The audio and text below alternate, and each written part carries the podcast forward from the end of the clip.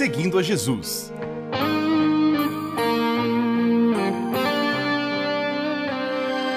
Na apresentação, Carly Friesen.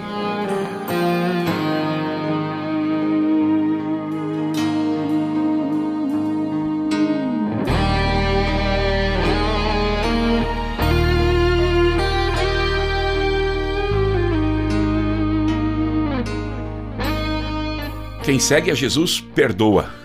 Perdoar por forças humanas é de fato muito difícil. O perdão tem a ver com a presença do Espírito Santo em nossas vidas.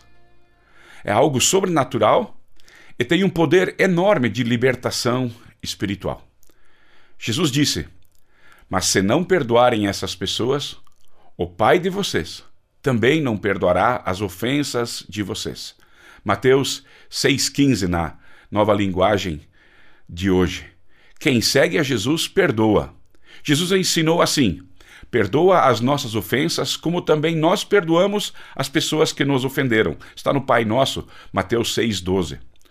Outro apóstolo registrou assim: se vocês perdoarem os pecados de alguém, esses pecados são perdoados. Mas se não perdoarem, eles não são perdoados. João capítulo 20, versículo 23. O Novo Testamento é repleto de escritos sobre essa ideia. Por exemplo, não fiquem irritados uns com os outros e perdoem uns aos outros. Caso alguém tenha alguma queixa contra outra pessoa, assim como o Senhor perdoou vocês, perdoem uns aos outros. Texto bíblico de Colossenses 3,16. O perdão do Pai nos liberta da condenação, e quando nós perdoamos alguém, nós nos tornamos livres do passado e de mágoas que nos fazem mal. A falta de perdão desperta sentimentos pecaminosos em nosso coração contra quem fez algo contra nós. Quando perdoamos, somos livres. Quando perdoamos, somos livres destes pensamentos maus. Com a mente liberta, fica mais fácil nos aproximarmos de Deus e fica mais fácil também nos aproximarmos das pessoas. A vida de Cristo e perdão dele flui através da nossa vida para a vida dos que estão à nossa volta, como dizem as Escrituras.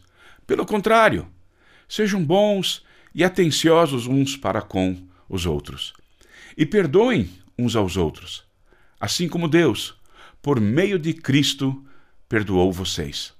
Acabei de ler Efésios capítulo 4, versículo 32.